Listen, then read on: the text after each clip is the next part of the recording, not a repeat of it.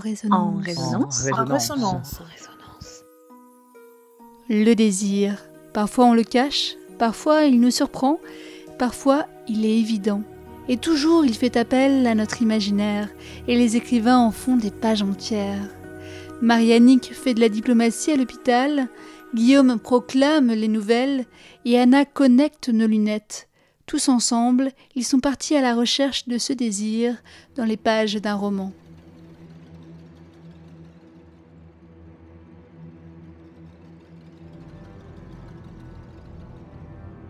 Marie-Annick l'a trouvé dans l'ouvrage de Magda Zabo, Abigail.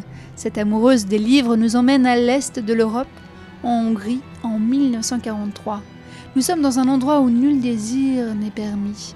C'est l'institution calviniste de Matula, un ordre qui éduque les jeunes filles de la manière la plus stricte qui soit. Alors, chez ces écolières, le désir prend des proportions extraordinaires. C'est au cours de Koenig que l'intensité de son désir d'être bonne envers tout le monde se mesura le mieux. Gina ne fit rien de mal, elle n'écrivit pas de messages, ne dessina pas, ne griffonna pas, ne bâilla pas, ne regarda pas par la fenêtre, mais pour la première fois, écouta attentivement le cours et fut même surprise de le trouver étonnamment intéressant, vivant, convaincant. Elle regretta même, mais ne put s'empêcher d'en rire, de ne pas entendre la suite le lendemain. Koenig dut remarquer qu'elle était plus attentive, car pour la première fois depuis qu'elle était à Matula, Gina proposa, sans qu'il le lui demande, de participer à la préparation de la version latine du lendemain. Grâce au français, le latin était facile pour elle. La ressemblance des mots lui permettait de deviner le sens de ceux qu'elle ne connaissait pas. Koenig la félicita et la regarda à plusieurs reprises d'un air pensif, comme s'il se demandait ce qu'elle avait ce jour-là. Ensuite, au cours de musique, elle chanta à plein poumon, exécutant avec bonheur le chant de louange 186 qu'elle avait à préparer. Et Adju, satisfait, lui donna une bonne note. Mais il envoya Banki et Marikis au piquet parce qu'elles ne purent s'empêcher de rire pendant qu'elle chantait. Adju ne comprenait pas la plaisanterie. Gina avait chanté avec sérieux, bien qu'elle eût aussi senti l'effet comique résultant de la concordance du texte et des événements de la nuit.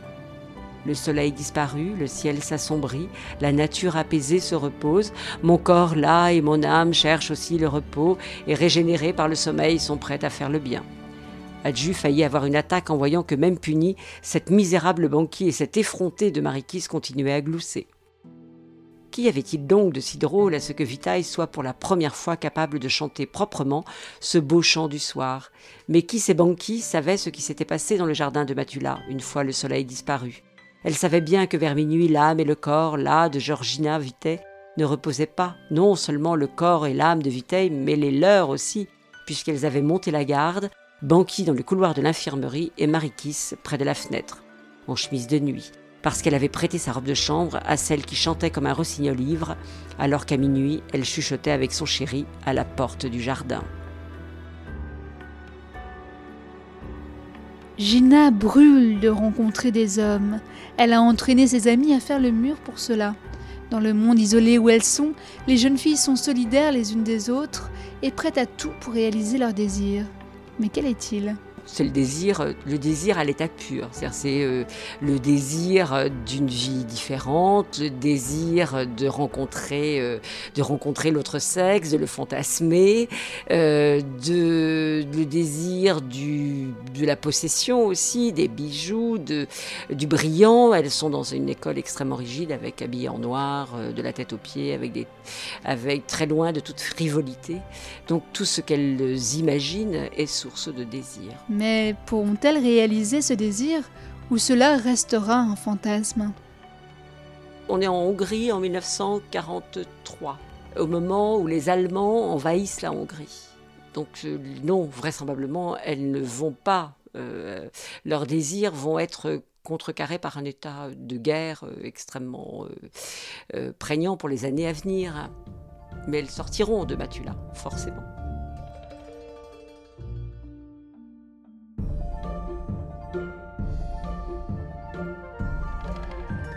Mais le monde du désir n'est pas que fantasme. Il peut prendre des formes bien plus charnelles, surtout quand les conditions s'y prêtent. Guillaume nous emmène dans le Groenland de Sonia Delzong. Nous voici maintenant en pleine nuit polaire, dans une station expérimentale avec six scientifiques isolés. Si isolés que certains se transforment en bêtes. Alors qu'il s'apprêtait à rentrer, des cris et des gémissements lui parvinrent de l'arrière du bloc central. Ça venait de la pièce froide, dans la partie des labos 1 et 2. Retenant son souffle, il s'est approché sans bruit. De l'autre côté de la fenêtre se déroulait un étrange combat sur la carcasse ouverte et sanglante de l'ours. Sous leur masque écarlate, il a reconnu Ferguson et Atsuko, l'un étreignant l'autre dans un corps à corps singulier. À leur expression et à leurs gestes, Mathieu n'a pas mis longtemps à comprendre ce qui se passait sous ses yeux il s'est senti peu à peu durcir sous son pantalon.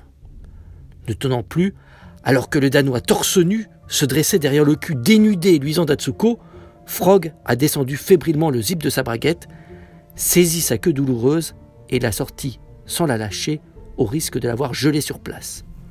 Là, tout doux, a-t-il soufflé en faisant coulisser ses doigts réunis.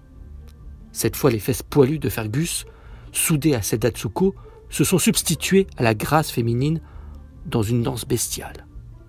Les coups de rein s'accéléraient en même temps que les râles, l'accouplement touchait à son terme. Contraint de se retenir pour ne pas s'affaisser, Mathieu a joui jusqu'au vertige, seul, face au chatoiement du ciel, avant de s'éloigner, les mains plaquées sur sa bouche pour les réchauffer. Le privilège du chef, du mal alpha, se taper la plus belle femelle, fait chier, pense maintenant Mathieu, en n'osant à peine regarder Ferguson et encore moins Atsuko. Le désir relie Mathieu à Ferguson et Atsuko. Il va même jusqu'à risquer sa virilité pour le satisfaire. Pour Guillaume, cela montre que le désir peut naître partout, et même euh, dans une station expérimentale euh, au Groenland, où une équipe de six scientifiques euh, est coincée, une équipe qui a fait une étrange découverte à un cimetière de bœufs musqués et donc va aller chercher un spécialiste, plutôt une spécialiste du domaine des extinctions de masse des animaux dans le monde pour essayer de résoudre l'énigme. Dans ce passage, ces scientifiques sont en train de perdre la raison. Tous, sauf Mathieu. Par son désir, par son acte d'imagination, il paraît garder un semblant d'humanité. Alors cet extrait euh, montre l'émotion que fait passer l'auteur tout au cours euh, de son livre et montre aussi, en quelque sorte, exacerbe euh, les relations euh, dans clos assez incroyable dont je vous laisse découvrir la fin.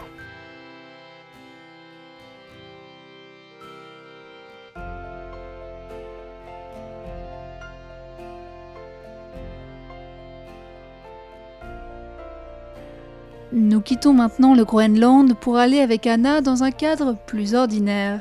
Ce serait même le train-train du quotidien pour cet homme amoureux qu'est Karl Ove Knasgard. Il emmène sa fille à un cours de rythmique et voilà qu'arrive celle qui donne le cours. Une jeune et jolie femme arriva une guitare à la main. Les cheveux longs et blonds, elle devait avoir environ 25 ans.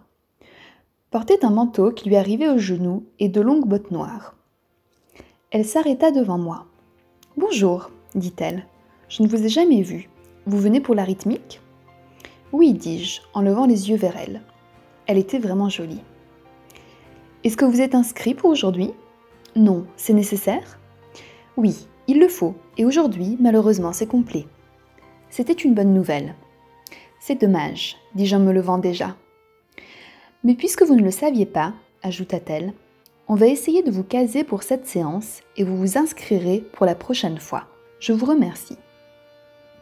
Elle me fit un beau sourire, puis elle ouvrit la porte et entra.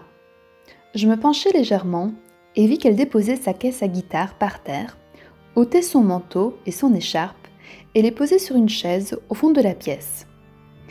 Il émanait d'elle fraîcheur et légèreté, quelque chose de printanier. Pressentant quelle tournure allait prendre les événements, j'aurais dû partir. Mais c'était pour Vania et Linda que j'étais là, pas pour moi. Et je restais assis. Vania avait 8 mois et était complètement sous le charme de tout ce qui ressemblait à du spectacle. Il fallait vraiment qu'elle aille à cette rythmique.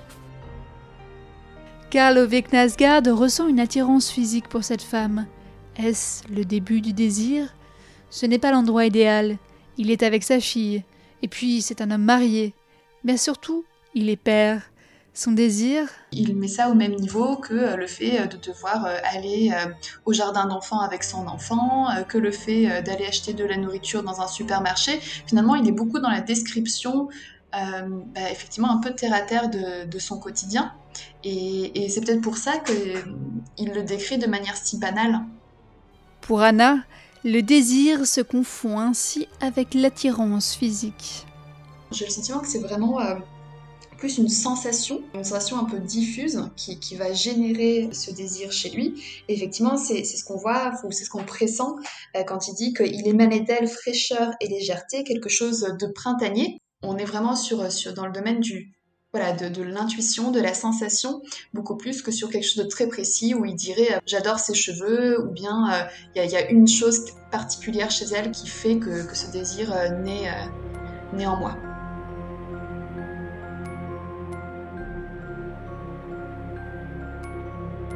Le monde du désir est donc bien divers. Il peut naître n'importe où, et s'il en appelle toujours à notre imaginaire, il s'exprime plus ou moins physiquement, dans la vie de tous les jours comme dans les situations exceptionnelles. Le prochain monde à construire est celui de la liberté. S'il vous inspire, n'hésitez pas à nous envoyer un mail et à nous faire part de vos commentaires.